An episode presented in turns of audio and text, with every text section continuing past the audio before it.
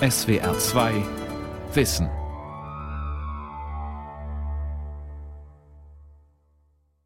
Und dann hat die Dame von der Petze gesagt, kennen Sie jemanden, der Diabetes hat, dann stehen Sie doch mal bitte auf. Und dann sind alle aufgestanden, weil jeder kennt jemanden, der Diabetes hat. Und Sie können eigentlich auch gleich stehen bleiben für die nächste Frage, weil ich frage Sie jetzt, kennen Sie jemanden, der sexuelle Gewalt gegenüber einem Kind ausübt? Und Sie können einfach stehen bleiben, weil auch Sie werden alle jemanden kennen, der das tut, aber Sie wissen vielleicht nicht, dass er es tut. Das war sehr berührend und sehr eindrücklich. Eine Lehrerin erzählt von einer Fortbildung, die ihr sehr nahe gegangen ist. Sie wollte herausfinden, wie sie Kindern helfen kann, die sexuelle Gewalt erleben müssen. Und ein zweiter Satz, den sie gesagt hat, bevor das sozusagen rauskommt, hat ein Kind mindestens acht bis zehnmal schon versucht, davon zu erzählen. Es wurde nicht gehört. Sexuelle Gewalt. Was können Schulen tun? Eine Sendung von Silvia Plahl.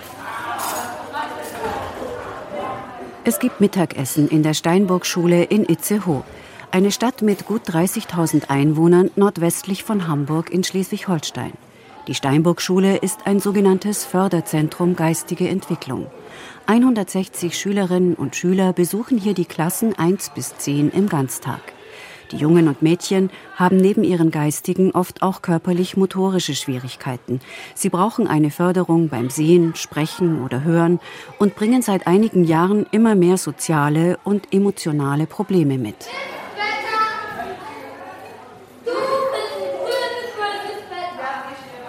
Seit 2011 konnten drei Fälle von sexueller Gewalt an dieser Schule aufgedeckt und an Jugendamt und Polizei übergeben werden.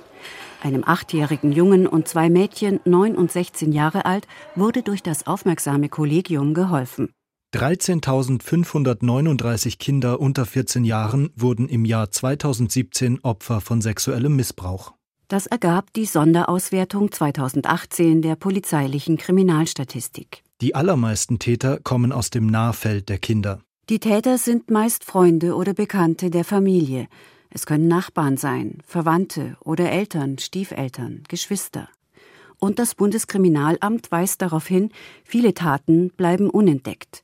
Die Dunkelziffer dürfte hoch sein. Statistisch gesehen sitzt in jeder Klasse heute mindestens ein sexuell missbrauchtes Kind.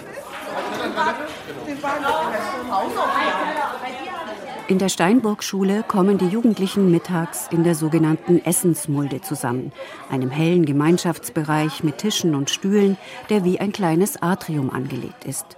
Die jüngeren Kinder essen in ihren Klassenzimmern. Ein paar von ihnen schieben schon die Geschirrwagen zurück zur Küche. Linker Hand führt ein kurzer Gang zum Büro der Schulleiterin, Maren Lutz. Ihre Tür steht immer offen, das ist ihr wichtig. Wahrnehmung und Wertschätzung hätten hier höchste Priorität, erklärt Lutz. So ist es Konsens seit dem Jahr 2011. Wir hatten hier viel Streitigkeiten, viel Gewalt und die Vermutung von sexuellen Übergriffen. Ein neunjähriges Mädchen spielte damals auffallend oft sexuelle Handlungen mit verschiedenen Gegenständen nach und machte Andeutungen über einen Mann. Die Pädagoginnen und Pädagogen überprüften, ob das Mädchen an der Schule sexuell missbraucht wurde und konnten dies ausschließen. Sie nahmen also an, dem Mädchen werde außerschulisch sexuelle Gewalt angetan, vielleicht in der Familie oder deren Umfeld. Damit fühlte sich das Schulkollegium zunächst überfordert. Dass es aus dem häuslichen Bereich kommt, das war unsere Vermutung, aber wir konnten es nicht greifen. Und dann haben wir als erstes Schulregeln aufgestellt. Und zu den sexuellen Übergriffen oder zu den Vermutungen haben wir uns überlegt, dass wir uns nicht allein gelassen äh, fühlen wollen. Es begann mit Schulregeln. Schlagen, treten, spucken, beißen und beschimpfen ist verboten. Und Probleme und Streit lösen wir durch Reden oder wir holen uns Hilfe bei Erwachsenen. Und ein neues Team bildete sich. Projekte zu Kinderrechten fanden statt. 2012 die erste Fortbildung zu den vielen Fragen. Was ist sexueller Missbrauch? Was sind erste Anzeichen? Wo liegen die eigenen Grenzen? Die Schule entwickelte ihre Strategien. Ein Jahr später hatte Maren Lutz den Landkreis überzeugt, an ihrer Schule die erste Stelle für Sozialarbeit zu finanzieren. Und heute kann Schulsozialarbeiterin Marlit Ariens einen kompakten Ordner auf den Tisch legen mit dem Deckblatt Schule gegen sexuelle Gewalt. Kein Raum für Missbrauch, Den Interventionsplan, die Kooperation, die Personalverantwortung, Fortbildung, Verhaltenskodex, Partizipation, Präventionsangebote und die Ansprechstellen. Was hier mit Wahrnehmung und Wertschätzung anfing, führt mittlerweile zu einem offenen, systematischen Vorgehen, um Kindern geradlinig und folgerichtig beizustehen. Die Schule ist damit bislang eine der vorbildlichen Ausnahmen. Es gibt wohl kein Thema, das mehr Verdrängung und nicht befassen wollen auslöst als das Thema sexuelle Gewalt gegen Kinder und Jugendliche. Johannes Wilhelm Röhrig, der unabhängige Bundesbeauftragte für Fragen des sexuellen Kindesmissbrauchs. Die hohen Fallzahlen gehen kaum zurück. Das Dunkelfeld erschreckt. Besitz und Verbreitung von Kinderpornografie steigen rasant. Und Röhrig sagt, man müsse davon ausgehen, dass sich der Missbrauch tausender Kinder unerkannt fortsetze. Es ist tatsächlich so, dass noch viele Eltern, aber auch Lehrkräfte sich allzu gerne hinter dem Tabu verstecken. Schule gegen sexuelle Gewalt ist Röhrigs Initiative. Seit 2011 ist der ehemalige Richter und langjährige Beamte im Familienministerium im Auftrag der Bundesregierung gegen Kindesmissbrauch aktiv. Der Bundesbeauftragte fordert auch gute Schutzkonzepte in Kindertagesstätten, Sportvereinen, katholischen Pfarreien und evangelischen Kirchengemeinden. Die Schulen hätten jedoch den Vorteil, hier erreiche man alle Kinder und Jugendlichen. Und es ist wichtig, dass die Erwachsenenwelt professionell mit dem Thema umgeht, weil Schule der zentrale Ort ist, an denen Kinder, die sexuelle Gewalt außerhalb der Schule erleiden, Hilfe bekommen können. Und Schulen haben die Chance, selbst zu verhindern, dass sie Tatort sexueller Gewalt werden. Kinder und Jugendliche erleben sexuelle Übergriffe meist im familiären Umfeld. Hier ist es für die Kinder besonders schwer, sich Hilfe zu holen, weil die Täter starken psychischen Druck ausüben, weil die Kinder aus Scham schweigen oder aus Angst, die Familie zu verlieren. Oft wird ihnen auch nicht geglaubt, oder Pädagogen und Behörden befürchten, dass sie jemanden zu Unrecht verdächtigen. Gerade deshalb aber sei wiederum Schule so gefragt, sagt die Soziologieprofessorin Barbara Kavemann. Sie hat viele Fälle untersucht und erfahren, wie fatal und langfristig sich sexuelle Gewalt auswirkt. Wie können Kinder in Familien vor Familienmitgliedern geschützt werden? Schule hat ja den Auftrag, einfach achtsam zu sein im Umgang mit Kindern, denen es erkennbar nicht gut geht. Das heißt, Schule muss informieren darüber, was für Risiken gibt es im Leben und wo kann man Hilfe herkriegen. Und es ist wichtig, dass da offen mit umgegangen wird. Und Schule hat aber auch den Auftrag, auf den Umgang von Kindern und Jugendlichen untereinander zu schauen. Wir haben sehr viel sexuelle Übergriffe unter Jugendlichen. Schule muss die Lösung dafür finden, ein sicherer Ort zu sein. Das heißt, die ganze gesellschaftliche Komplexität der Problematik bildet sich in Schule ab. Denn auch die sexualisierte Gewalt unter Gleichaltrigen in der Peer Group oder in den sozialen Medien hat eklatant zugenommen. Schulen können darauf reagieren, indem sie Schülerinnen und Schüler ihre sexuelle Integrität bewusst machen, ihre Rechte und ihre Grenzen ansprechen und im Alltag achten. Johannes Wilhelm Röhrig hat seine bundesweite Schulinitiative gegen sexuelle Gewalt im Jahr 2016 gestartet. Er klärt die rund 30.000 deutschen Grund- und weiterführenden Schulen und Förderschulen wie auch Politik und Verwaltungen auf, bietet online und mit Flyern und Plakaten Informations- und Arbeitsmaterial an. Im Jahr 2019 muss der Beauftragte gegen Missbrauch jedoch immer noch feststellen. Wir bieten Kindern, Schülerinnen und Schülern leider nicht den Schutz, der möglich ist. Und diese Diskrepanz zwischen Wissen und tatsächlichem Handeln, die muss dringend aufgelöst werden. Dieses Thema erfordert Beharrlichkeit. Das zeigte auch ein wissenschaftliches Monitoring, durchgeführt vom Deutschen Jugendinstitut in München in Röhrigs Auftrag. 1500 Schulen aus allen Bundesländern haben dabei reflektiert, wie sie mit dem Thema sexuelle Gewalt umgehen und ob und wie sie versuchen, sexuellen Übergriffen vorzubeugen. Ja. Am Institut setzen sich Dr. Inken Tremel und Marie-Therese Puch zusammen und gehen die erhaltenen Ergebnisse noch einmal durch. Was waren denn jetzt ja, die zentralen Aussagen, die wir da treffen können?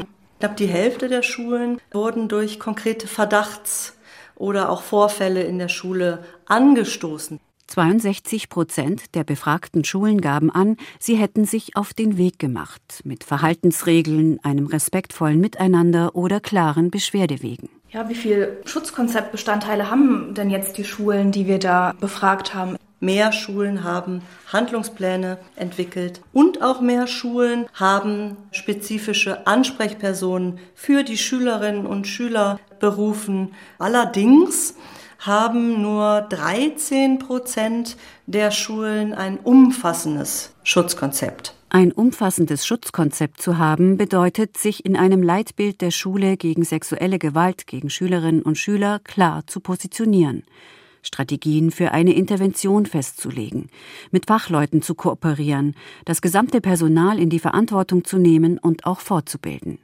Grenzachtende Verhaltensregeln müssen formuliert werden. Schülerinnen und Schüler sollten sich beteiligen können.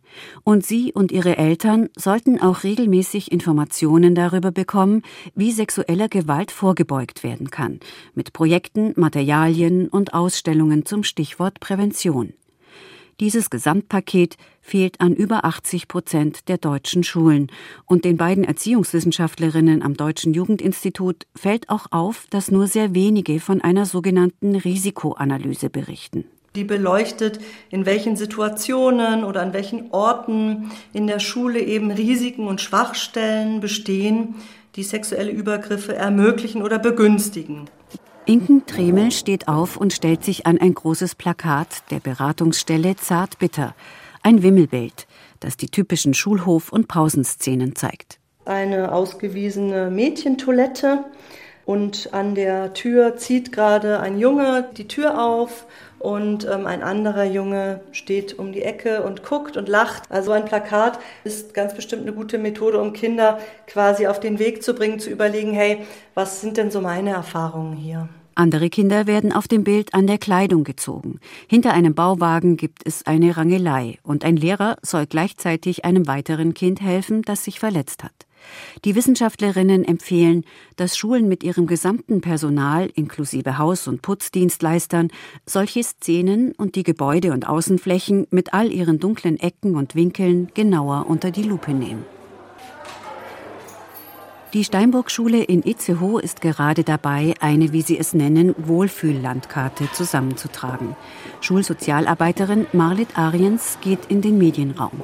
Hier haben die Klassensprecherinnen und Klassensprecher am Smartboard rote und grüne Schulorte und Schulsituationen eingetragen. Ein Mädchen erklärt. Wo man sich nicht wohlfühlt, dann macht man rot und was gut ist, dann macht man grün. Damit Fabians weiß, wo wir uns gut fühlen und wo wir nicht gut fühlen, damit wir es anders machen, damit wir uns besser fühlen. Die Klassensprecherin zeigt, was sie in ihrer Klasse erfragt hat. Bei der Schaukel ist sehr gut, Fußballplatz ist gut. Bei Sporthalle ist sehr gut. Ja, in Umkleiden, ja. Das ist nicht gut, weil da immer geschubst wird. In den Umkleideräumen und auch im Gang beim Schwimmbad ist es vielen Schülerinnen und Schülern zu dunkel. Und hier und dort fehlt ihnen auch noch ein weiteres WC. Sind die Defizite eindeutig benannt, kann auch das Kollegium entsprechend reagieren. Schulleiterin Maren Lutz wurde erst kürzlich von ein paar Kindern direkt dazu aufgefordert. Ich müsste jetzt mitkommen. Sie wollen mir einen Platz zeigen, wo immer Schüler sich verstecken und sich anfassen. Und ich bin mit den Schülern dann dorthin gegangen, um diesen Ort anzugucken. Und dort steht jetzt auch eine Aufsicht. Bis sich eine konsequente Haltung gegen sexuelle Gewalt an einer Schule verankert, vergehen viele Monate, manchmal auch Jahre.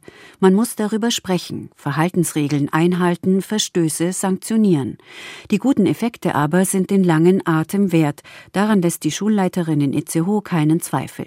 Der Schutz der Kinder steht bei ihr in jeder Lehrerkonferenz auf der Tagesordnung. Ist manchmal nur kurz, manchmal ist es auch ein Schwerpunktthema, aber alle Kollegen wissen, Punkt 6 ist immer Schutzkonzept. So wird es einfach bedeutend für uns oder einfach ganz normal. Also es gehört zum Alltag. In Kindertagesstätten ist ein Konzept für den Kinderschutz bereits gesetzlich verpflichtend. Bei den Schulen setzt der Bundesbeauftragte Johannes Wilhelm Röhrig noch auf die Kraft und das Potenzial der freiwilligen Selbstverpflichtung. Wenn dies nichts bewirkt, werde er sich dafür stark machen, dass auch den Schulen konkrete Schutzkonzepte per Gesetz verordnet werden. Das ist harte Arbeit für die sowieso schon sehr strapazierten Kolleginnen und Kollegen in den Schulen. Aber ich denke mal, es gibt keine Alternative, wenn man sexuelle Gewalt gegen Kinder und Jugendliche umfassend bekämpfen möchte. Wir haben erhoben, dass nur 50 Prozent der Schulen bisher für Lehrerinnen und Lehrer Fortbildungsangebote unterbreitet haben. Das heißt, nur an 50 Prozent der Schulen ist Basiswissen zu sexueller Gewalt vorhanden. Sexualisierte Gewalt und Schule, was Lehrerinnen und Lehrer wissen müssen. So heißt das 2018 erschienene Buch von Margit Mioska und Ursula Scheele. Ursula Scheele schlägt das Buch auf. Die ehemalige Grundschullehrerin leitet in Kiel das Petze-Institut für Gewaltprävention und informiert Lehrkräfte seit 28 Jahren darüber, was sie gegen sexuellen Missbrauch an Kindern und Jugendlichen tun können und wie sexuelle Gewalt verhindert werden kann. Wir haben auch Fallbeispiele eingeflochten von verschiedenen Fachkräften und haben Merksätze. Ich halte immer sehr viel von Merksätzen. Es gibt keine Symptome, die eindeutig auf Missbrauch schließen lassen, aber viele, die ein Hinweis sein können. Kinder, die traurig sind, die überhaupt nicht mehr lachen. Spezifischer wird es dann bei stark sexualisiertem Verhalten, bei ständiger Übermüdung. Ess- und Magersucht ist eine der sehr starken Hinweise. Und Kinder, die nicht gelernt haben, ihren Schutzraum zu bewahren, die die Grenzen von anderen permanent überschreiten, die einfach gar kein Gefühl für ihren Körper haben. Oder Kinder, die sich massiv verhüllen, sich nicht zeigen wollen. Lehrkräfte sollten sensibel für Zwischentöne sein, nicht zu beharrlich nachfragen, vor allem zuhören, was die Kinder von sich aus berichten. Und ich muss auch akzeptieren und lernen, dass das Kind das Tempo vorgibt. Also ein Kind wird mir nur so viel erzählen, wie es bereit ist, für sich selbst zuzulassen und so viel mir sagen, wie es an Konsequenzen ertragen kann. Und das ist manchmal für Lehrkräfte unheimlich schwer auszuhalten. Deswegen ist es einfach so wichtig, dass sie nicht zu den hilflosen Helfenden werden, sondern sich selber Hilfe holen. An der Steinburg-Schule in Itzehoe erinnert sich eine Lehrerin daran, wie sie sich genau an dieser Schwelle befand. Ein Kind in ihrer Klasse war mal im Nachtzeug zur Schule gekommen. Mal war kein Material im Ranzen. Die Hausaufgaben fehlten. Die Lehrerin schrieb eine Weile lang all diese Vorkommnisse auf sprach mit der Mutter und beschloss, sich an das Schutzteam der Schule zu wenden. Das war dann eigentlich so ganz entlastend, einfach auch mal zu hören, nee, ist schon ganz schön viel passiert, hast schon ganz schön viel gemacht. Das ist einfach gut, weil die nicht unmittelbar betroffen sind, sondern von einer anderen Seite nochmal drauf schauen. Im Schutzteam besprechen die Schulleiterin, die Schulsozialarbeiterin, vier Lehrerinnen und zwei Lehrer jeweils zeitnah, wie sie mit einer solchen Sammlung an Hinweisen dann verfahren.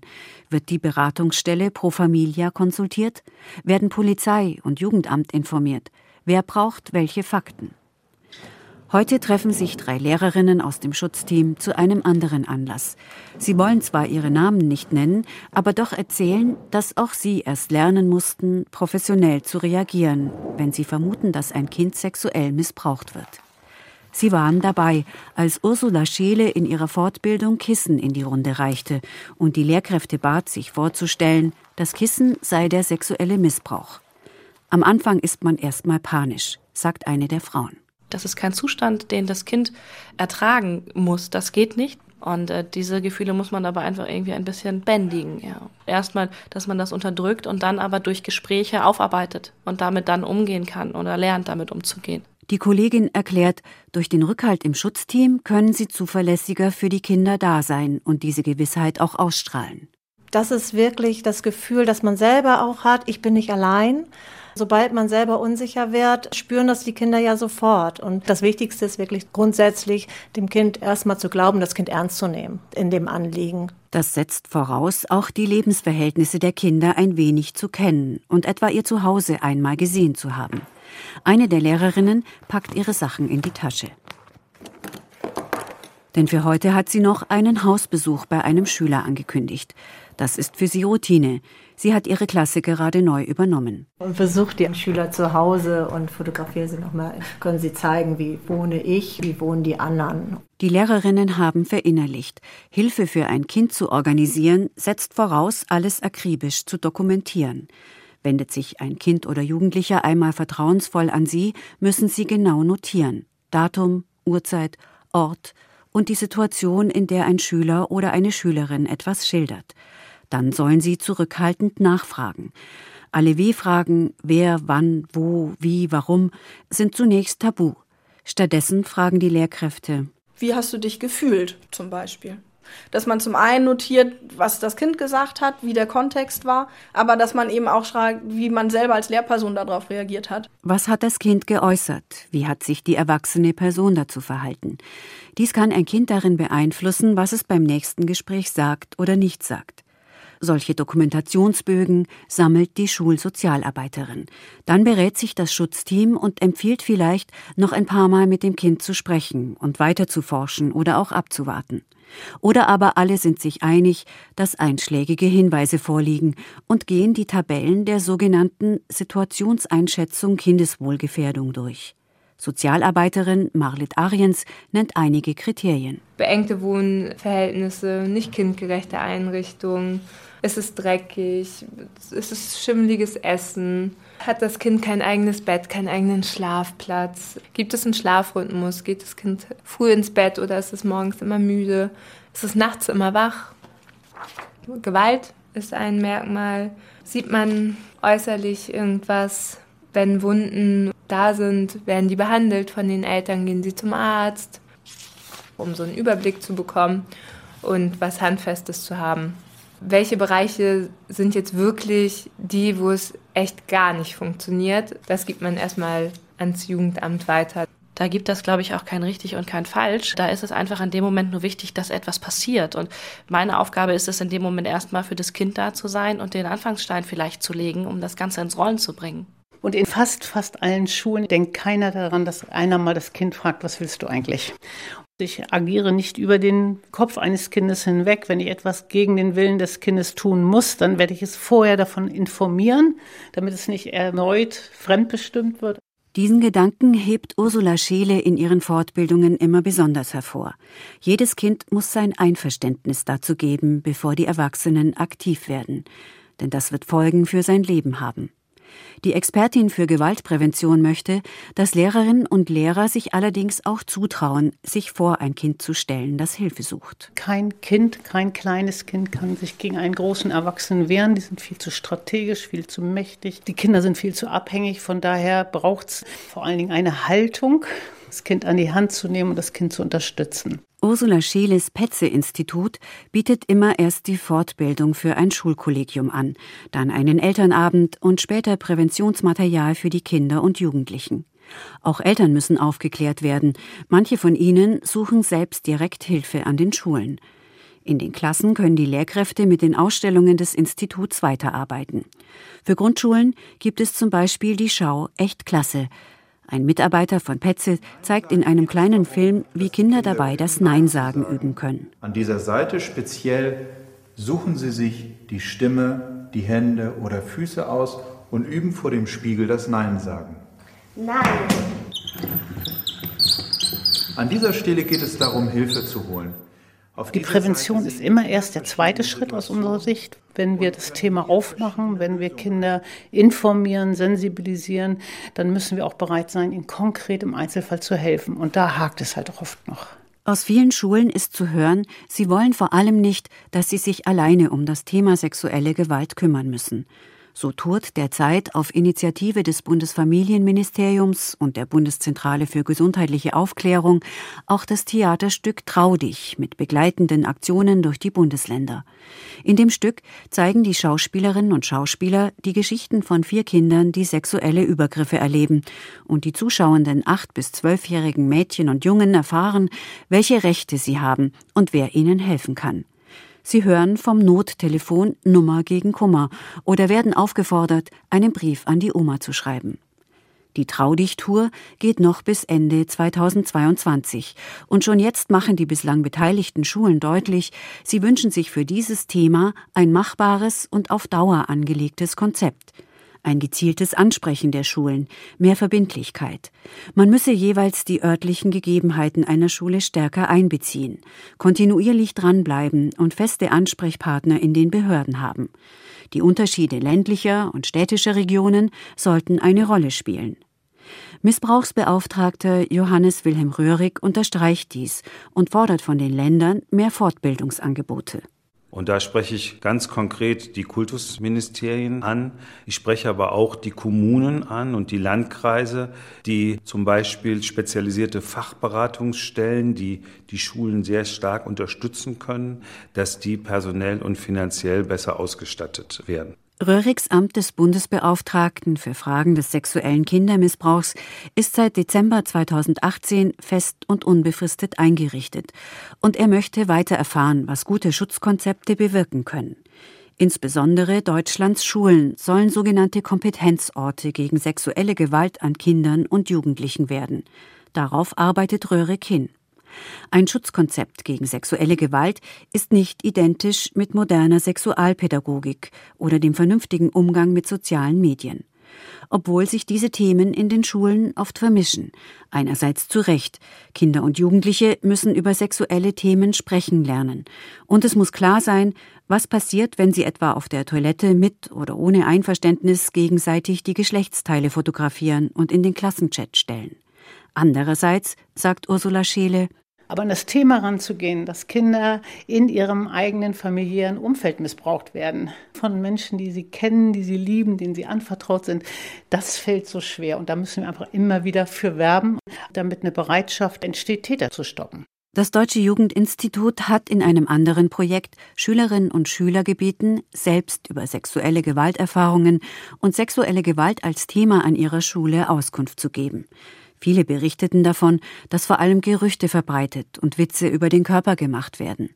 Immerhin 70 Prozent gaben an, dass ihnen geglaubt wurde, wenn sie sich jemandem anvertrauten.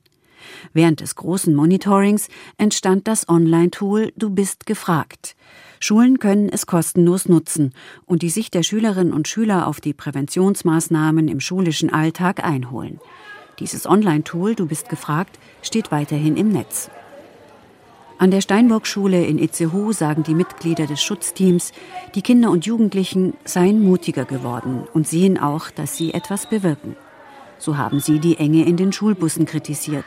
Und Schulleiterin Maren Lutz konnte beim Bezirk erreichen, dass seit Februar 2019 in jedem Bus erwachsene Begleitpersonen mitfahren das durchzusetzen in der Politik jetzt. Dieses Mal war es also für mich nur einen Auftritt dort, um zu überzeugen, dass wir wirklich das brauchen. Die Kollegin, die sich kürzlich zum ersten Mal Hilfe im Team geholt hat, hat sich vorgenommen, auf ihre Art wachsam zu bleiben. Und eben auch, wenn Kinder was auf dem Herzen haben und so abstruse Geschichten, sage ich mal, erzählen, dass man auch wirklich noch mal einzeln spricht. Mensch, erzähl noch mal, wie war denn das? Wieso hast du denn dich so unwohl gefühlt? Also, dass man schon auch mal nachfragt, wenn einem richtig was Spanisch vorkommt.